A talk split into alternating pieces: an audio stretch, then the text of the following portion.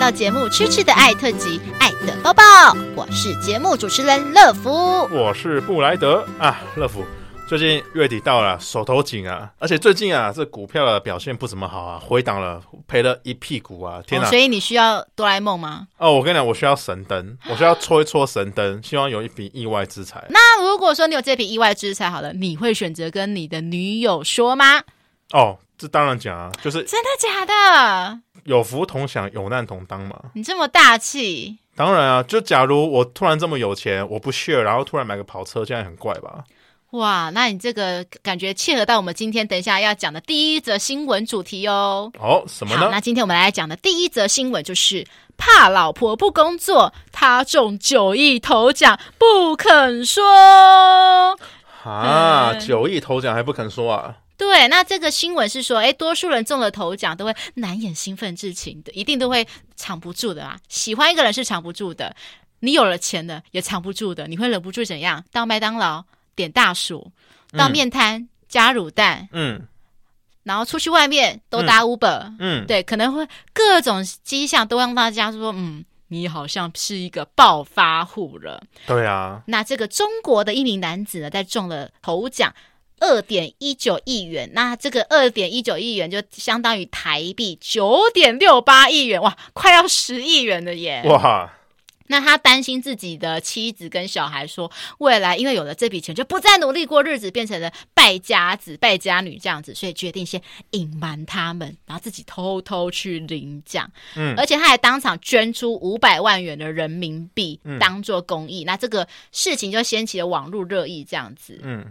好，那据报道说，哎，中国广西一名李姓男子花了一百六十元的人民币买了三张彩券，结果呢，他一直多年来一直坚守多年一组号码，也算是很专情的，多年来都只签一组号码，就、嗯、真的被他中了。哇哇！如果说有一天布莱德你中奖了，你第一个要做事情是什么事情？哦天啊，我我如果中奖了哈，第一个事情呢，嗯、一定是一一一定是 all all in。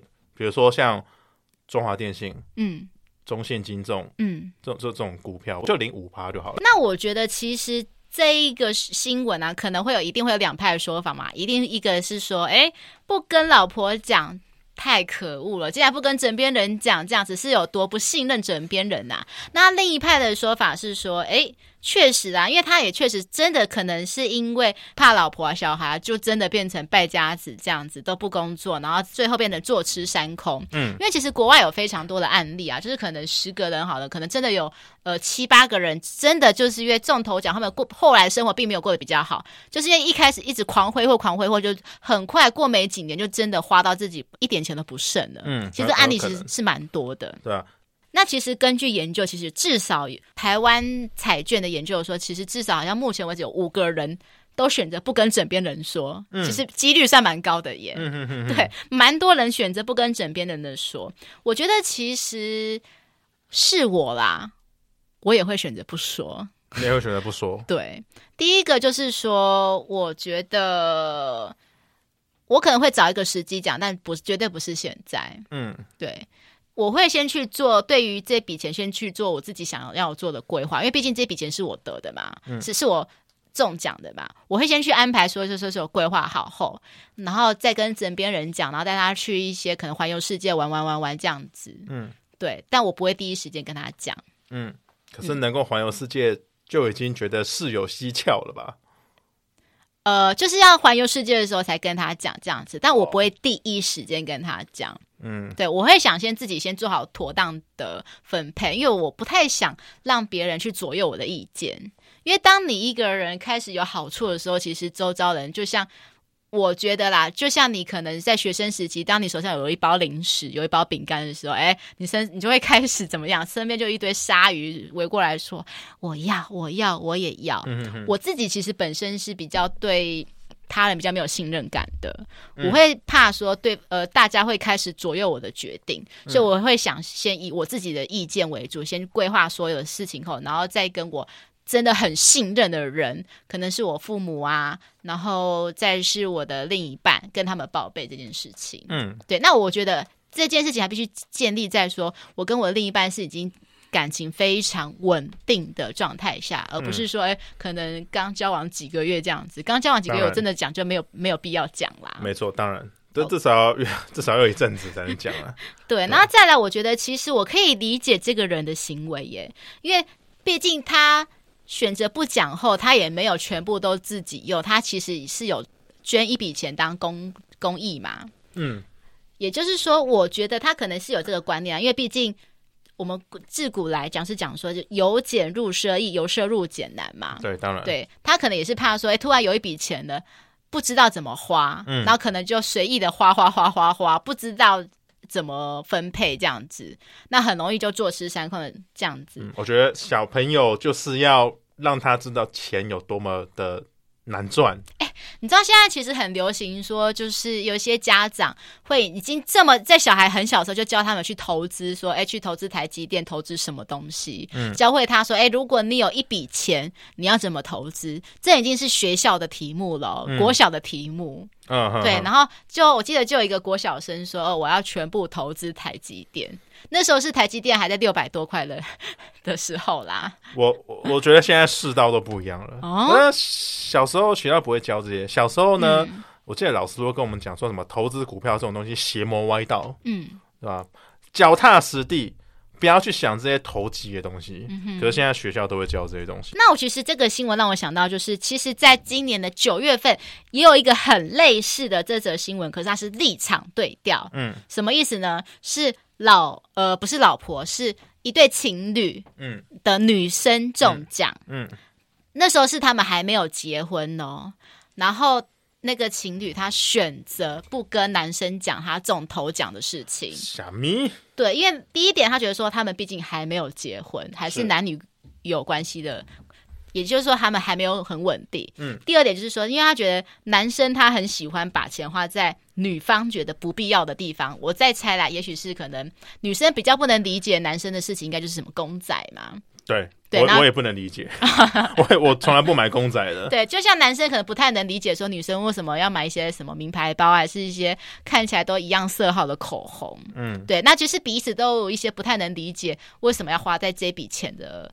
的事情上，嗯，所以那这个女生女方就是基于这两个原因，所以就选择隐瞒了八年，八年，对，那这八年当中的那个男友就已经历经变成了她的丈夫，嗯，还是没有跟她讲。嗯、到了八点后，丈夫是因为什么事情才知道呢？他透过一封投资的简讯，因为女方可能在忙啊，那她的手机刚好跳出一个简讯，那老公就刚好看到上面说：“哎，您投资的什么什么的东西啊，就是赚了多少钱？”她老公就很震惊说：“你拿来这么多钱投资这个东西？”嗯哼，那这件事情才爆发这样子，嗯，事后才承认。那一开始老公当然也是会有一点。心里不是滋味，想说你这么不信任我，隐瞒我八年，才让我知道你有中头奖这件事情。嗯哼，但后来啦，新闻最后是有说，他们最后还是有沟通，就是说老公也确实承认说，他确实自己会把一些钱花在女方觉得不重要的事情方面。嗯，所以他也可以体谅女方当初这种行为，做出这种决定，所以最后他们还是有和好。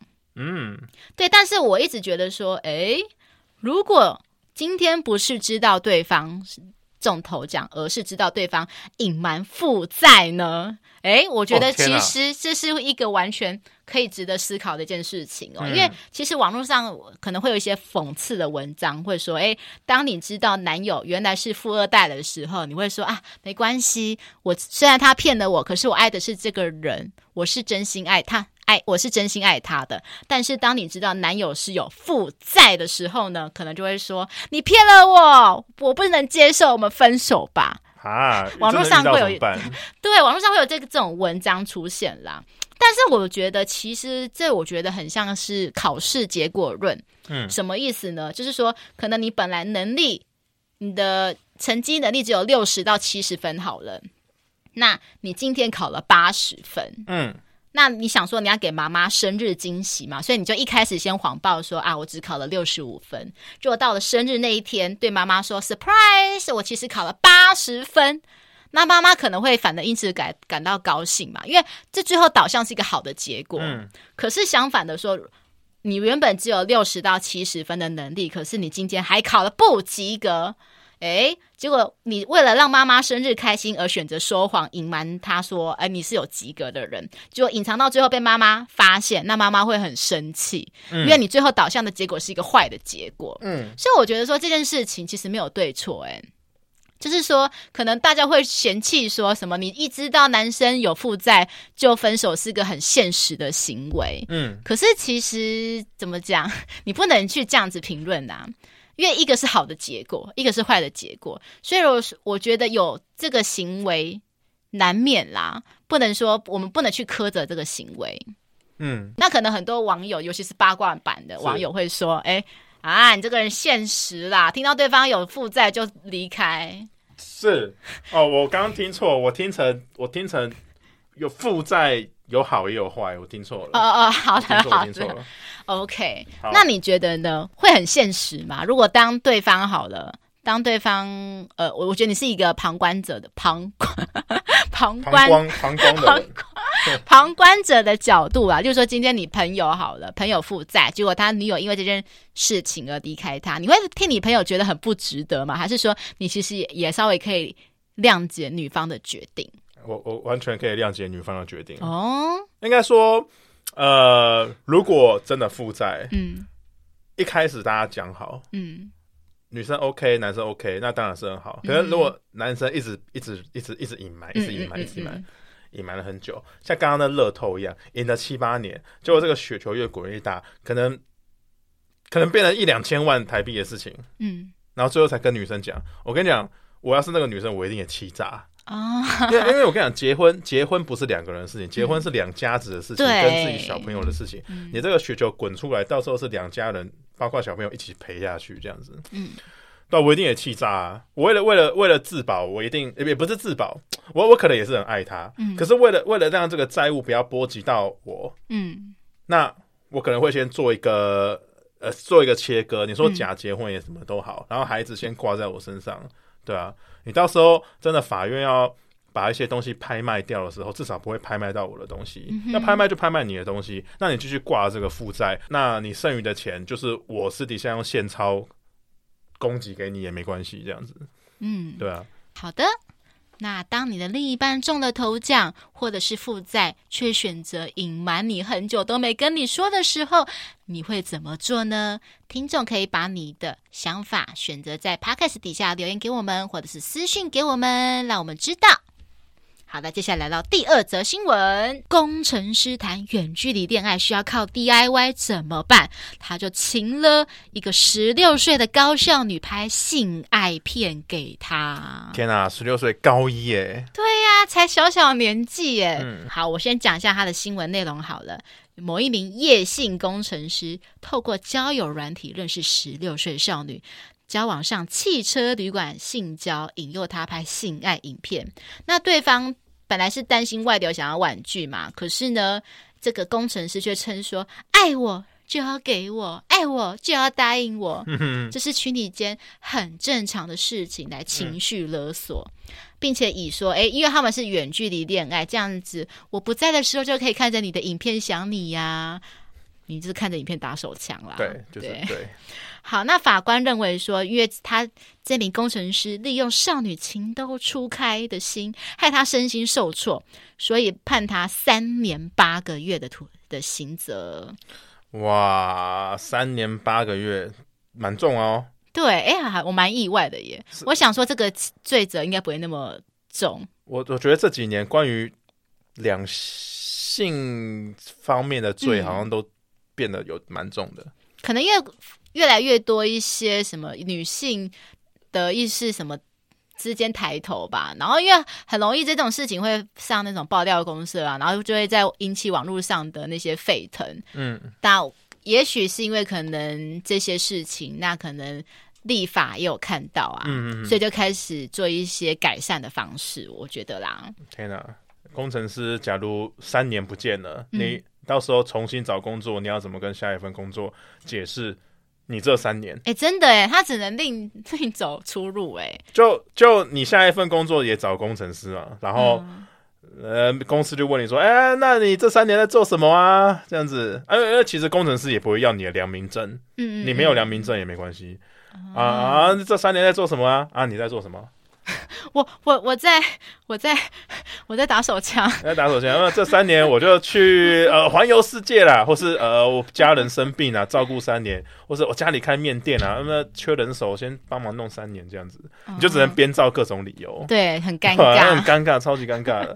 也不是说不能重返职场啊，就是那三年你会很难解释。OK，嗯，好，那其实，在看到这则新闻的时候，其实我第一个是想法说，哎。未成，这是不是未成年犯法？因为我心中一直觉得说，哎，成年是十八岁嘛，嗯，所以我想说，哎，十六岁是不是已经算是犯法了呢？哎，结果好像我自己查过来不是，哎，我在这边帮大家科普一下好了，就是满十六岁的男女其实已经有性自主权了，他可以自己决定说是否要与对方发生性行为，嗯，那反之呢，如果说你今天对一个未满十六岁的人发生性行为，就涉及了性交。猥亵罪，嗯嗯嗯。那不过呢，但是未成年的合意性交的话，即使是双方你情我愿，但是未成年性交还是会构成妨碍性自主罪。嗯哼。那最重的刑责呢，就是违反是违反的意愿的。那违反未成年意愿的呢，就会得到强制性交罪。嗯哼。对，所以我后来自己科普才发觉说，哎，原来这些梅梅嘎嘎有这么多不一样的地方，因为我在我。看起来就是可能就是妨害性自主罪跟强制性交罪，我我觉得一开始会觉得说好像是差不多的，但是后来发觉还差蛮多的。嗯嗯嗯。OK，好，那我觉得这个事情我们先撇开道德层面上来讲，为什么会想拍淫照？我一直有这个疑问呢，就是因为通常想拍淫照应该都是男方居多，嗯，是为了好玩、泄欲，还是为了想控制对方？就是说，哎。如果哪一天女方提出分手，还用用营造来威胁对方，你觉得呢？嗯，你说男生想要女生拍这些东西，目的是什么？是？对，因为我觉得应该是脱离不了这三个关系啦。如嗯，如果是我啦，嗯，如果我真的要这么做，嗯嗯嗯，我觉得就像你讲，就是纯粹是为了打手枪用的。对，因为我觉得大部分啦，应该都是为了好玩。因为像我交往过的一些 历任当中，当然也是会有一些人会提出说，谁就是要不要来拍一些照片啊、影片？我说我都是直接拒绝，因为我非常担心会在网络上流传，嗯，所以我绝对不允许这种事情发生，嗯哼哼，这是一件很私密的事情。嗯哼，那说到这件事情呢，我觉得应该就会。我会蛮佩服，就是某个艺人呢，女性艺人，嗯，因为她其实是在这几年当中，就可能有的时候时不时的网络上会流传一些她的一些比较私密的影片啊、照片出来。可是她每一次事件发生，都可以，嗯，怎么讲，都可以很自然而然的处理掉，哎，就是不会说闹得洋洋沸沸、宣波很大这样子。嗯，我不知道你在讲谁，因为好多女艺人都这样子。好，我等下私底下跟他讲，因为我们不能直接在节目上讲。他。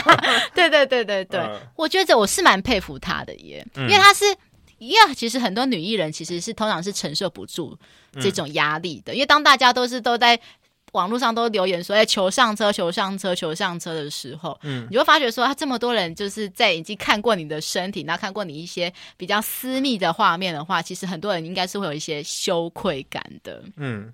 对，然后甚至会内疚，说怎么会这样子？嗯，那我觉得讲到这件事情，应该就会讲到最一开始艺人流出事件，就是陈冠希事件。哦，冠希哥哈、哦，对对对，因为当初应该是发生在我诶国小还是国中的时候吧？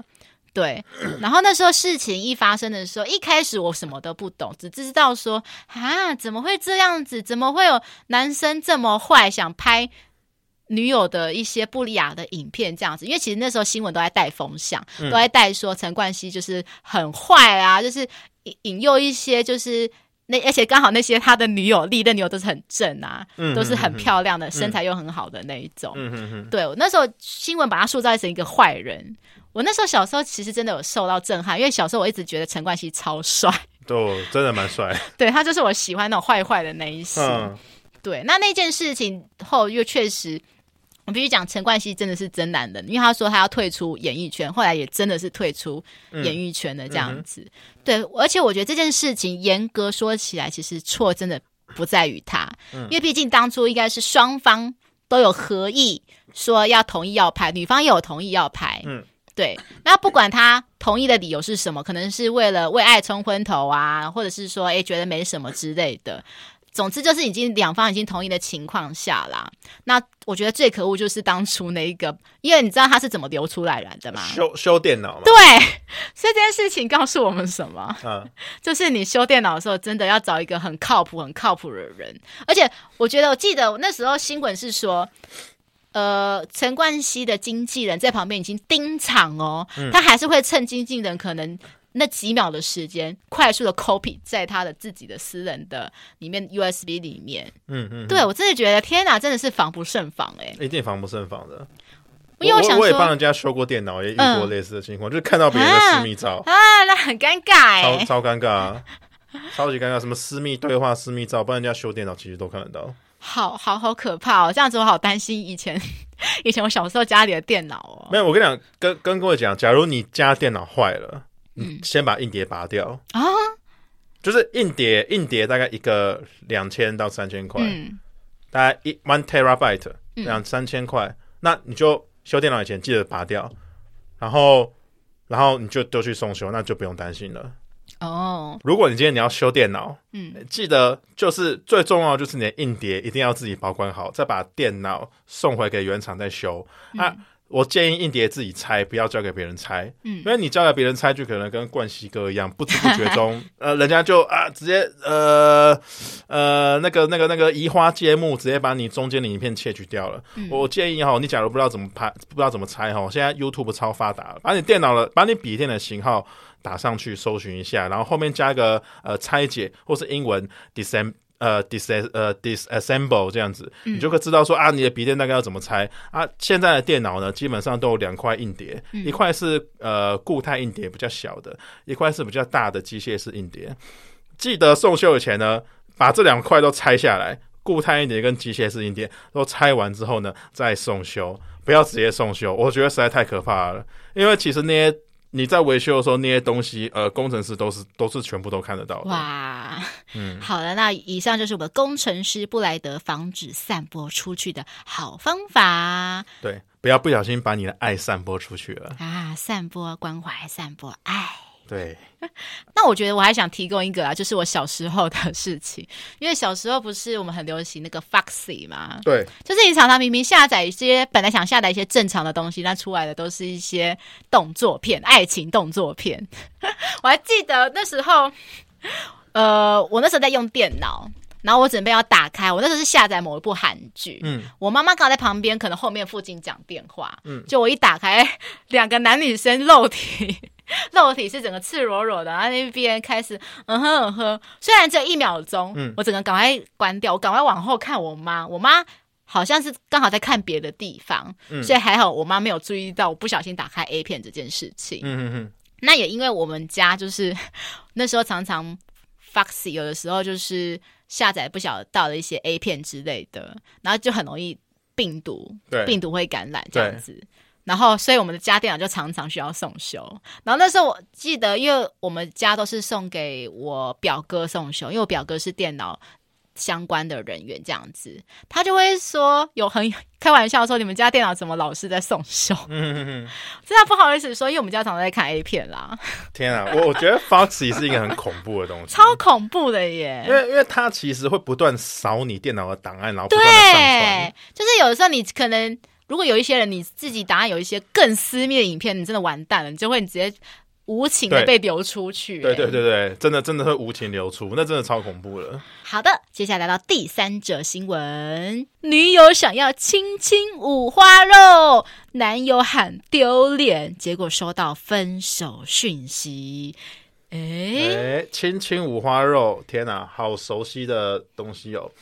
没错。你知道什么是青青五花肉吗？我第一次听到青青五花肉是在十年前，啊、这么久。杨谨华在演《败犬女王》的时候，嗯、他跟那个阮经天演的卢卡斯，嗯嗯嗯，在那个干杯玩那个青青五花肉。哦，嗯，呃，然后很巧，十年以后呢，杨景华在拍这个《台北女子图鉴》的时候呢。嗯他的小孩也叫卢卡斯啊，真的这么巧？嗯、对 对，哇，是巧合吗？我不认为，不认为吗？没有啊，就是当时的男友叫卢卡斯，现在的小孩叫卢卡斯，那都是杨谨华演的，对吧？OK，那我介绍一下好了，到底什么是青青五花肉呢？那这个就是我们的烧肉名店啦，干杯。那他在最早经营的时候呢，因为他的洗手间都会设置一些干杯意见信箱，结果。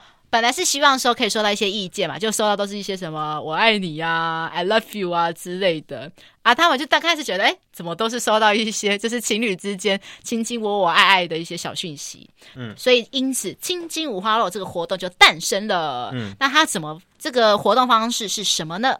就是举手。跟他们说你要报名，那只要亲吻十秒钟，嗯、然后而且还要让干杯拍下照片，哇，就送一份五花肉哦。我觉得这个有点危险呢，因为万一就是你之后跟这个人分手，可是你的照片还留在墙壁上，结果某一天你又跟新的女友进来，结果看到哎，那个墙壁上的照片是你跟。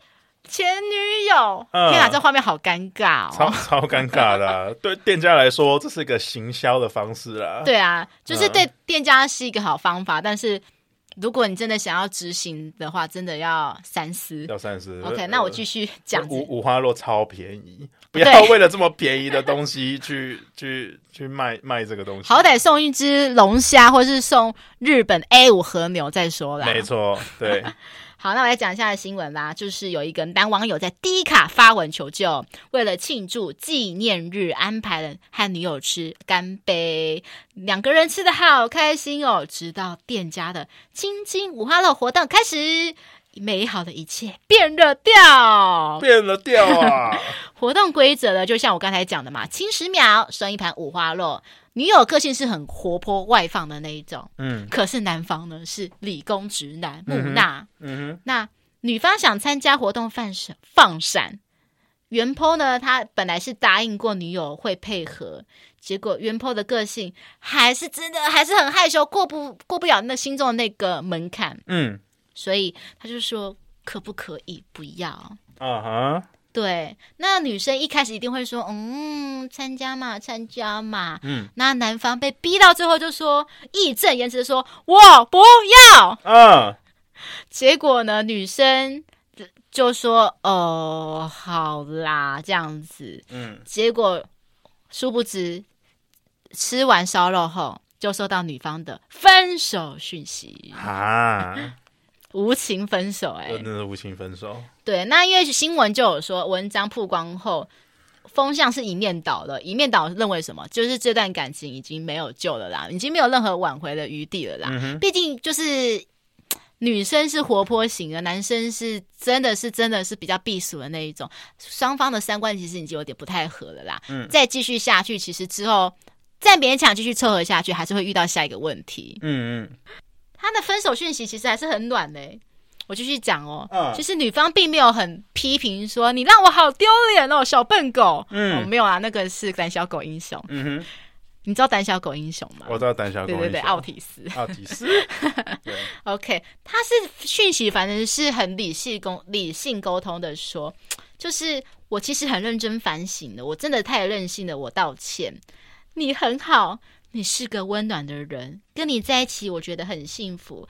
可是我们的个性不适合，所以我们还是当为朋友好吗？嗯，哎，我觉得这还蛮 peace 的，因为如果是我，其实真的会，真的会有点生气，因为就是。嗯就是突然男方义正言辞的说“我不要”，很大声的说这个，我真的其实会当下会觉得有点尴尬丢脸。嗯哼哼，对对对，就是你已经可能举起手了，然后可能大家都呃 spotlight 在你身上，就，聚焦在你身上，然后店员都已经准备好了，要要准备拿相机喽，就男生突然说。不要，我不要这样子。嗯、对我就会觉得说，哇，天，这画面真的很尴尬哎，尴尬到爆，就就个性不合啊，那没办法啊。对，所以我觉得说，其实没有没有对错，女生没有错，男生也没有错啦。对，就真的是意见不合的问题，就是只能换个。换个换个换个伴换个伴侣，换个伴侣，对，真的对啊，就没有什么其他的方式啦，真的。好，那最后一个第四则新闻，男友爱穿女性小裤裤，女生觉得崩溃，网友都觉得说哇，是丹麦女孩嘛，丹麦丹麦女孩吧？嗯，好，那到底是什么样的情形呢？哦，原来是有个低卡，又是低卡上的网网友分享啊，他说，诶，他男友喜欢上穿的女生的内裤了。怎么样呢？某次跟他一起逛专柜内衣后，然后男生就询问说：“诶，钢圈内衣很贵啊，穿起来也很不舒服，干嘛买来穿？”那女生就当然是开玩笑说：“啊，你又没穿过，还是你要穿穿看？”男生就说：“来啊，谁怕谁？”所以他也买了三件的成套内衣回家。嗯，结果殊不知，当男友穿完后，第一句话是说。哇，我好喜欢贴身衣物的包覆感哦！哎，我有个疑问呢，男生的贴身衣物没有包覆感吗？男生的贴身衣物要有包覆感吗？我不要包覆感啊，我要松松的。呃，因为我知道男生内裤就是三角裤、四角裤哦，应该是三角裤比较会有包覆感，对，吧？四角裤可能就稍微比较浪一点点，比较有一点缝隙，比较不会有那种紧迫感，对吧？对，你是三角裤派还是四角裤派？我四角裤。哦，我我好像认识的大部分男生都是四角裤派耶。对啊，对，其实我个人是觉得啦，嗯、三角裤派的人比较性感。我我我好像女生都这样觉得。对，对，因为尤其是可能就是身材好的那一种，你就看那些一些什么可能 CK 代言的那些男、嗯、那个男星，好像他们都是穿那个三角裤。嗯嗯，对，而且我觉得比较可以显现出自己下体的雄伟吧。没错。对，是三角是这样，没错。那你们会为了说，就是可能平常穿四角裤，但是可能要应战的时候，你就是可能隔天要跟女生可能去两天一夜的时候换三角裤，你们会有这种状况发生吗？我我我没有这样过哎、欸，但是我觉得一定有人这样、嗯、啊！真的吗？我觉得一定有人这样，然后我自己是不会这样，因为我觉得这种情况好像在男生比较少发生，可是女生一定会，因为你知道有一个说法是什么吗？就是当你跟女生。可能刚认识没多久的女生，准备要第一次亲密行为的时候，如果他穿的是不是整套的内衣裤，你知道什么是不整套衣裤吗？因为其实我们很常的就是随便内衣内裤随便套，所以我们内衣内裤其实颜色常常是不一样的。可能我上面内衣是白色，可是我内裤是黑色。嗯，对，因为就是反正想说啊，没人看啊，所以没差，颜色不一样没关系。如果当他是这样子的话，代表说，哎，你们那天就是真的纯粹是属于意外。可是当你发现说，哎，你们第一次亲密行为，发现哎，女伴是整套已经是内内衣内裤都是同个颜色，代表说他其实早就已经准备好了。嗯，有听过这个说法吗？没有听过。哦，对啊，其实他说的蛮有道理的，因为我也会这样做。我没有遇过。对，因为我真的是平常，我觉得应该是大部分十个有九个女生都会这样子，因为真的，因为你知道内衣跟内裤的套那个汰换率不一样，内衣其实大概可以穿个半年到一年都不是问题，可是内裤大概半年就要换一次了，嗯、所以换的频率不一样，所以你可能颜色就没有办法，没有没有每一件都成套搭配，嗯。对，那我们女生只有为了说，哎，准备要重要时刻的时候，才会说啊，我要成套这样子，看起来比较怎么讲，仪式感嘛。我觉得是这样子的。嗯、那我这边来讲一下好了，什么是丹麦女孩？丹麦女孩是一部两千零一五年的电影，那它里面在讲说，就是历史上第一个接受变性手术的莉莉艾尔伯，她是一位画家。那她也是是丹麦第一位跨性别的女性，也是世界上有记录的最早接受性别重置手术的人。那她这个剧情大概就是讲说，诶，那个我刚才讲的画家莉莉艾尔伯，她原本本名不叫莉莉艾尔伯啦，她原本本名是另外一个比较男性的名字。嗯、那他的老婆也是一个画家。那他有的时候啊，结婚之后，有时候会扮成女模特，帮助他老婆，就是寻求灵感这样子。对，那老婆，他老婆就把他的扮女装的样子给画下来。结果在一次又一次的扮女装的过程中，发觉说他好像喜欢上穿女装的感觉了。嗯、对，一开始他可能只是觉得说单纯喜欢穿女装，后来发觉，哎，不对，他是真的想成为女生。嗯，对他。所以这两个感觉是完全不一样的。那这部电影呢，它是由艾迪·瑞德曼饰演的，嗯，这个莉莉的这个画家。那这部电影让他就是获得了奥斯卡金像奖跟金球奖的最佳男主角提名。嗯哼，好，那我们回到男女内裤的观点好了。所以男生内裤真的有那么的不舒适吗？我记得我小时候哈穿三角裤。我都觉得很不舒服，很抗拒。哈，所以你就不穿内裤吗？就该逼会觉得怎么会这样摩擦？跑步的时候会觉得磨破皮，没送。嗯，我会穿，当然会穿内裤啊。然后我第一次穿四角裤的时候，我觉得天哪，怎么会有这么舒适的内衣出现在我面前？内裤，我呃内裤出现在我面前，我从来没有体会如此贴身又舒适的。内裤竟然会有人想到是做成四角的，我小时候是这样觉得。我给你提供一个我小时候的 一个小故事。嗯，我小时候的是，我也忘记哎，我小时候其实没有那种爱穿内裤哦。然后我也常常真的会忘记穿内裤。嗯，然后我小时候大班的时候有学芭蕾舞，那芭蕾舞我们通常不会去厕所换，我们通常可能因为我们就班上就是三个女生。在跳芭蕾舞，所以我们可能就是躲在一个某个角落去换衣服，就不去厕所换。嗯，然后有一天我要换的时候，才发现是啊，我忘记穿内裤了。嗯、然后我不想让其他两个女生跟老师发现我没穿内裤，所以我就赶快躲在一个角落，赶快换上芭蕾舞服装。这样子，嗯、这种情况发生不止一两次。嗯，我都很怕说，因为芭蕾舞动作有的时候需要倒立嘛，我很怕我倒立的时候，老师看到我没穿内裤的样子。怎么我都怎么怎么看得出来？呃，因为你穿。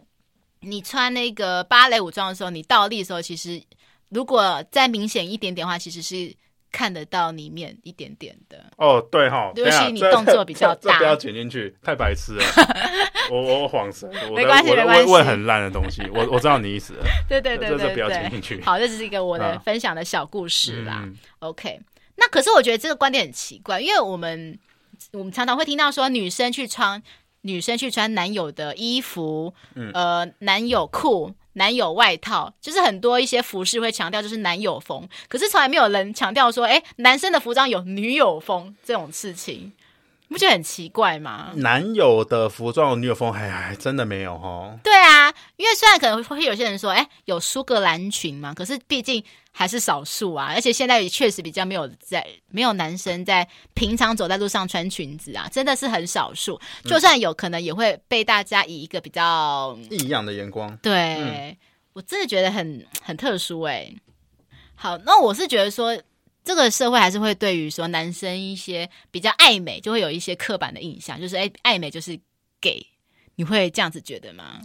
爱美就是 gay 什么意思？就是 gay，就是 gay 哦，爱美也是 gay，对，就是同志啦。诶，我觉得你说男生爱美也是 gay 吗？嗯、我觉得不一定。可是我发现 gay 好像真的都蛮爱美的，都是蛮注重外表。对啦，确实。为什么啊？很奇怪、欸，就是就是就是，我不敢说爱美的一定是 gay，、嗯、可是就我认识的 gay，他们都是爱美的。嗯，我觉得就我所认识的呃同志当中，好了，他们是急着想要展现自自己的，他们是有自信的。嗯，所以他们为了有自信，就是会把自己的外表打扮的比较光鲜亮丽，比较合宜。嗯，所以你会发现到说很特别，就是呃他们的。衣服的颜色会比较鲜艳，对，我有发觉到、欸，哎，嗯，对，其实我很喜欢那些衣服、欸，哎，对我也有发觉到，的确是这样，我很特别，因为我我有一个 gay 的，我认识一个 gay，他有在网络上卖一些男 gay 的一些衣服啊内裤，他内裤是荧光黄的、欸，荧光黄，对，超超特别的，我也很想穿穿看，因为我很喜欢荧光黄的颜色。哇，我我我都穿黑色、灰色，就这样。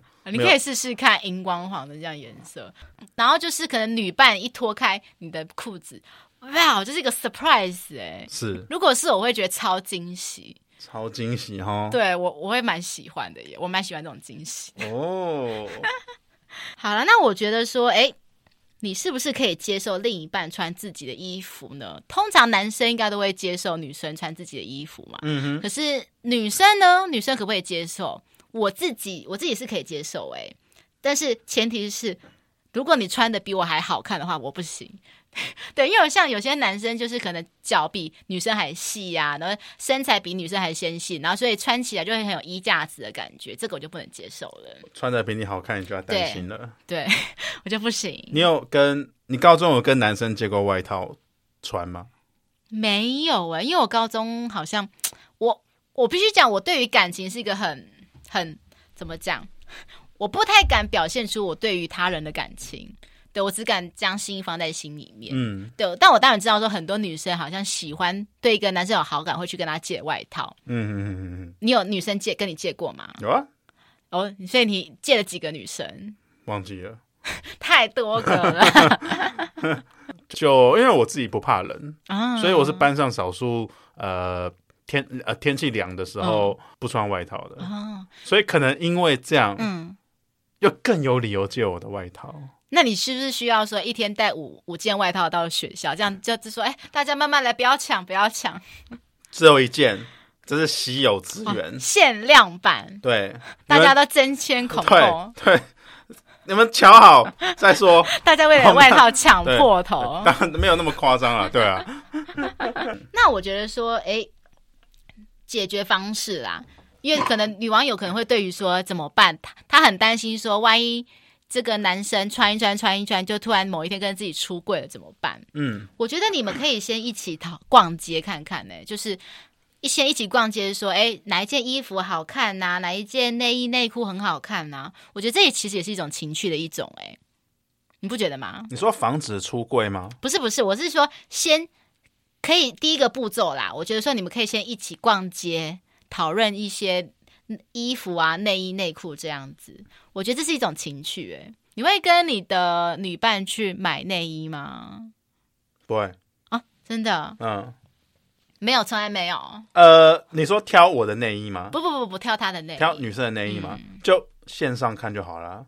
哦，可是有时候你知道内衣其实线上那个罩杯其实不太准，因为每一件。的内衣的 size 其实不太一样。我我的想法是，如果是为了情趣的话，其实也不会穿去外出。嗯嗯嗯，觉得情趣的东西就是网购定了，然后在家穿就好，不会外出。所以舒不舒服的话，哦、你可能要穿华歌尔那种，因为华歌尔那种就是百货公司有嘛。嗯啊，那种我觉得就是至至少我觉得就是很普通，我没什么兴趣这样子。好，那我觉得第二步骤就是你先观察看看，因为我觉得会出柜就是会出柜啦。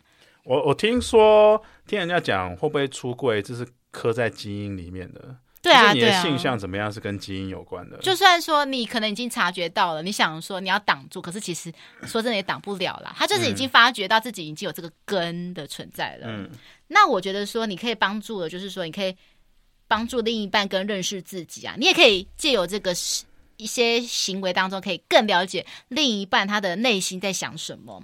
因为我觉得两个人相处，其实不一定只能存在一个关系，不一定说，哎、嗯，我们只能是情侣，我们也可以是什么朋友啊、家人，甚至是姐妹也可以呀、啊。嗯，是对。所以说，你可能会怕说，万一他如果变成姐妹，他就不爱你了呢？可是我觉得不一定、欸，哎、嗯，搞不好你们因此变成说更亲为、更紧密的情侣的时候，不一定。就变成说，哎、欸，无话不聊、欸，哎，就是可以聊口红色号，可以聊内衣，可以聊内裤，我真的觉得这超酷的，应该很少有男生女生可以一起聊这么的细节，不太可能吧？我也没办法啊。对啊，所以我觉得说，如果可以成为这种关系，我其实自己是非常向往的耶。代表说，你可以超级了解我的，这样子，你送礼物的话就不用担心说啊会送错礼物这样子。可是他。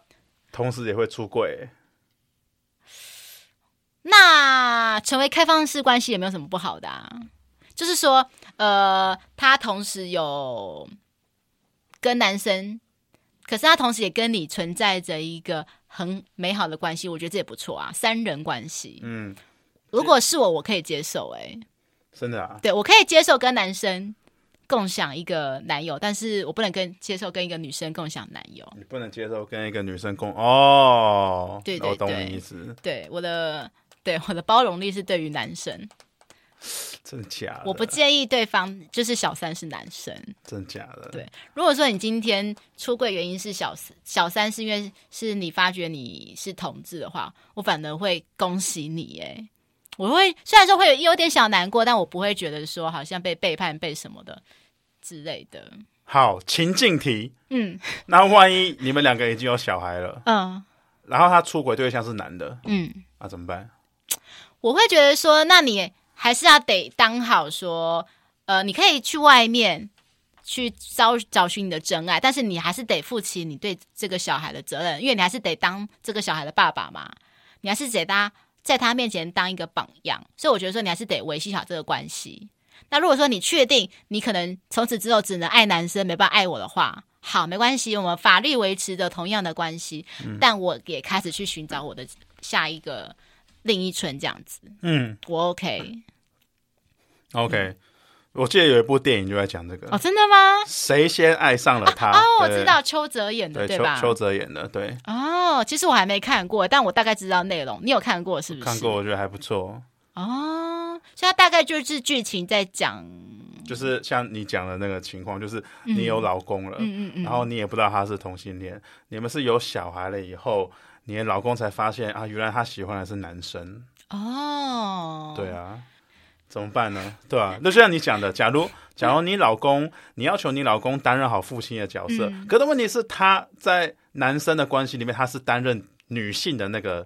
比较偏女性的，我还是会希望说你在外面怎么样我不管，但是你回到这个家、嗯、就是要扮演好父亲的角色，可他直到对啊，直到儿子呃，直到我们的孩子成年为止。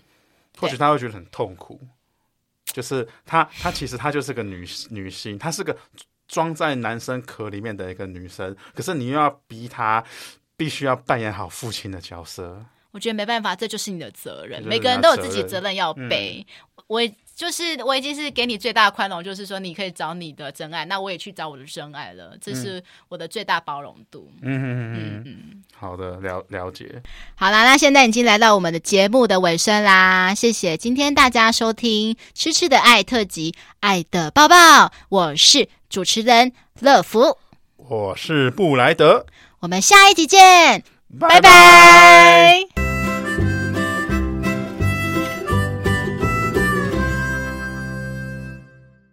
然后还有一些网友留言，就是说啊，你们啦啦啦啦，啊，你们啦啦啦啦，网友们啦啦啦，这样子亲亲我，没有啦，还要伸舌头，啦啦啦啦。好的，那听众可以把对于说，哎，你对于，好，那听众可以把今天我们，嗯嗯嗯，你先按卡掉一下。